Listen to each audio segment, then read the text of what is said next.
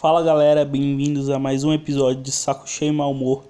E o episódio dessa semana, quem vai fazer a leitura é o Alê. E o texto que ele vai ler se chama Disrupção, Inovação e Poder. E ele é mais ou menos assim. Já estamos vivendo a disrupção, inovação e mudança de quase tudo que conhecemos. Isso é só o começo dessa nova era. O IoT, a internet das coisas, já é uma realidade que está ganhando força com dispositivos inteligentes, lâmpadas, cafeteiras, relógios, geladeiras, carros e assim vai até se tornar comum.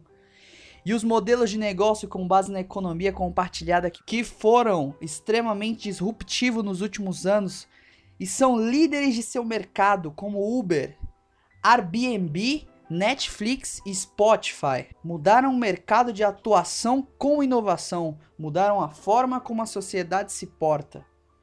Com um olhar diferente de quem já estava atuando no mercado há anos e achou que assim deveria permanecer, o poder hoje em dia não tem dono. Hoje você pode ter a maior frota de carros do mundo sem ter comprado ao menos um. Você pode ter a maior rede de hospedagem sem ter comprado ao menos nenhum imóvel.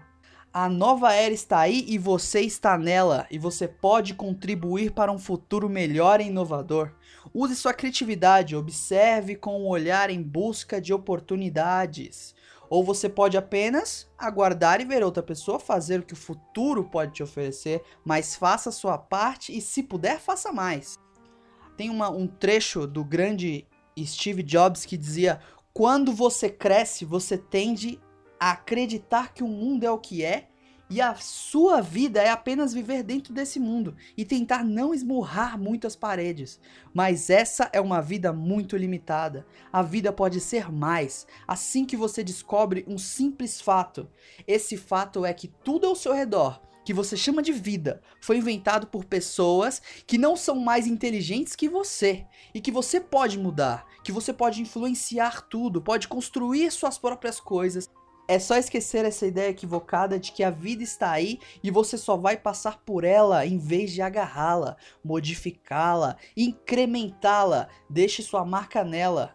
Quando aprender isso, você nunca mais será o mesmo.